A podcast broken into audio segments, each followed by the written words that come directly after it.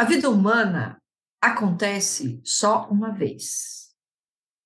E não poderemos jamais verificar qual seria a boa ou a má decisão. Por quê?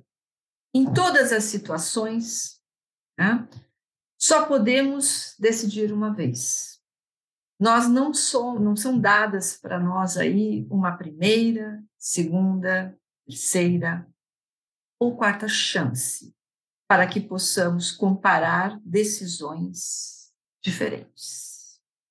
Fecha aspas. Milan Kundera, texto de 1982. A insustentável leveza do ser. Penso aí uma questão extremamente importante para a gente hoje, que trata-se das escolhas, né? Parodiando aí Shakespeare, né? Hamlet, to be or not to be. A questão contemporânea é que escolha eu vou fazer?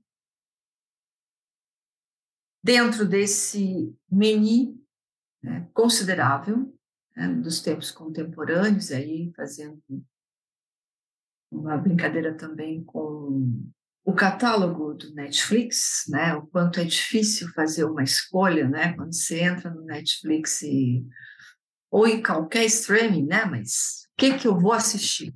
O que que eu vou escolher? Então, é, me parece que as escolhas na contemporaneidade estão aí promovendo muitas angústias toda escolha implica numa angústia, né? Porque se eu escolher B, eu deixo de escolher A, né? Se escolher A, eu deixo de escolher B, enfim. Qual a diferença das escolhas no tempo contemporâneo? Diferença de 30, 20, 30, 40 anos atrás, enfim. Né? Tem diferença? Tem diferença. Por que, que tem diferença? Porque hoje nós estamos num mundo, em termos de sociedade, organizado de uma outra perspectiva. Se a gente pensar aí em Freud, quando ele cria a psicanálise, final do, né, final do século XIX, início do século XX, nós estávamos aí organizados ainda numa sociedade pai-orientação, né? Então, tinha uma, uma organização vertical.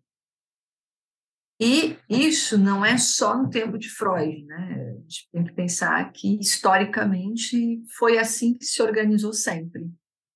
Né? Tínhamos aí um que sabia, é, um saber que organizava. Então, desde os tempos remotos, sempre tivemos aí uma referência vertical. A psicanálise começa, né? Ela se situa aí no final do século XIX, início do século XX, onde nós tínhamos ainda essa organização.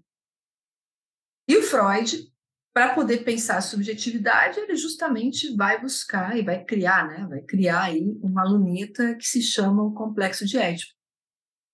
E a partir disso, então, ele propõe aí como é que se estrutura a nossa subjetividade, podendo pensar aí é, essa relação que o sujeito estabelece com o pai simbólico.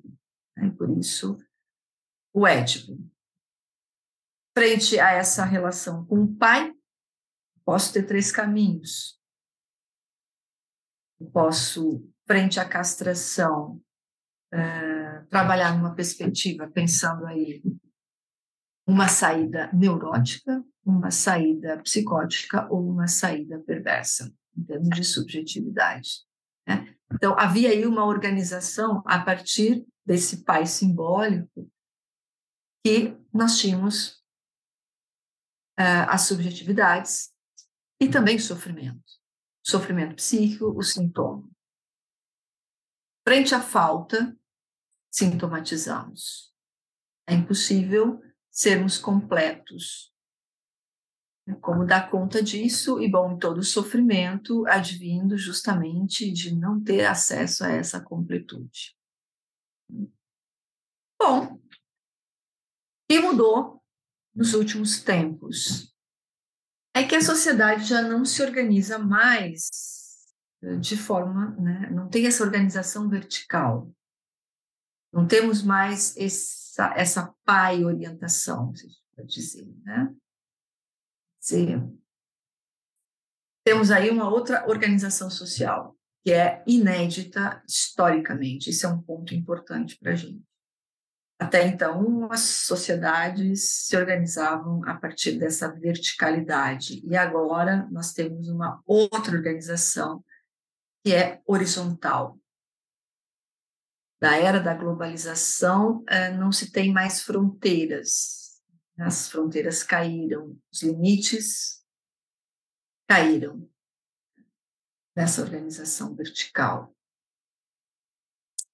E agora nós temos é, uma diversidade, né? essa coisa de vários grupos, várias tendências, enfim, estamos na horizontalidade.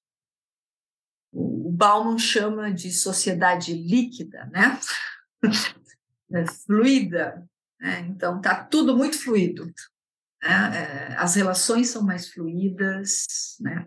a própria relação do sujeito com outro sujeito, a relação do sujeito com a sexualidade, com a sua própria sexualidade, enfim, né, essa fluidez. Né? É, podemos pensar também num psicanalista francês chamado Charles Neumann, que chama atenção para a contemporaneidade, dizendo que o prazer extremo a qualquer preço. Né? Então, isso que é da ordem de não ter limite. a busca pelo prazer, né, e que aí a gente pode pensar no gozo, porque o prazer ainda tem limites, né, tem aí as suas referências, né, e o Melman alerta para uma outra coisa que eu acho que é interessante. Saímos de uma economia organizada né, pelo recalque, pela verticalidade, e passamos aí para a exibição do gozo. E essa exibição do gozo em todos os âmbitos. Né? E aí eh, nós temos aí a tecnologia que favorece né, o surgimento das redes, enfim, isso está em todos eh, os lugares. Né? e que há uma exigência nesse mundo contemporâneo que até então nós não tínhamos, né? que é uma exigência é, ao gozo, ao gozo comum e compartilhado. Então, a ordem do dia é gozar, goze a qualquer preço. É possível, você tem acesso a tudo. Não tem limites. O próprio Lebrun, que é um outro psicanalista, ele eh, vai dizer, né, justamente essa questão de que a economia agora é de outra ordem, que ele diz que é algo diferente, né, abre aspas, eu não sei mais o que é desejar. Então, ele vai dizer eh, que saímos da perspectiva do homem é, de Freud, que era um homem, entre aspas, neurótico, alguém que não sabia como orientar o seu desejo. Olha a saída, né? Da perspectiva do Freud, é, o homem não sabia aí fazer essa orientação do seu desejo. E agora o Lebrun traz: eu não sei mais o que é desejar. Então, né, não, não, se trata nem de uma organização, de uma orientação do desejo, mas é o que é desejar. O que é sentir falta, né? no sentido algo que falta e que faz desejar.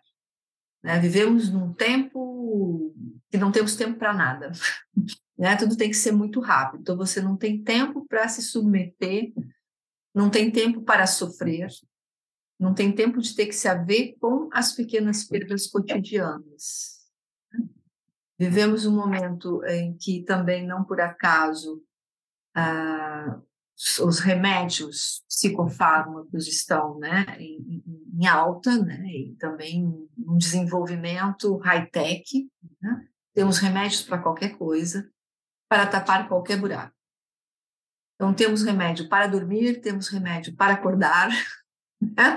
a gente tem aí um objeto para tamponar. Dá para entender aí isso que o Lebran está levantando, não sei mais o que é desejar, ou seja, não sei mais como me haver com a falta. Não temos mais tempo para se haver com isso. Né? Então, uh, isso que é da ordem né, do homem contemporâneo. O que, que o homem contemporâneo sabe fazer? Sabe consumir. É, né, ele está aí numa relação enlouquecida com o consumo e pelo gozo. Ele não não está mais separando, né? Então não tem mais separações, o que não o que aí não lhe permite sustentar um desejo. Então, a ordem do dia é consumir.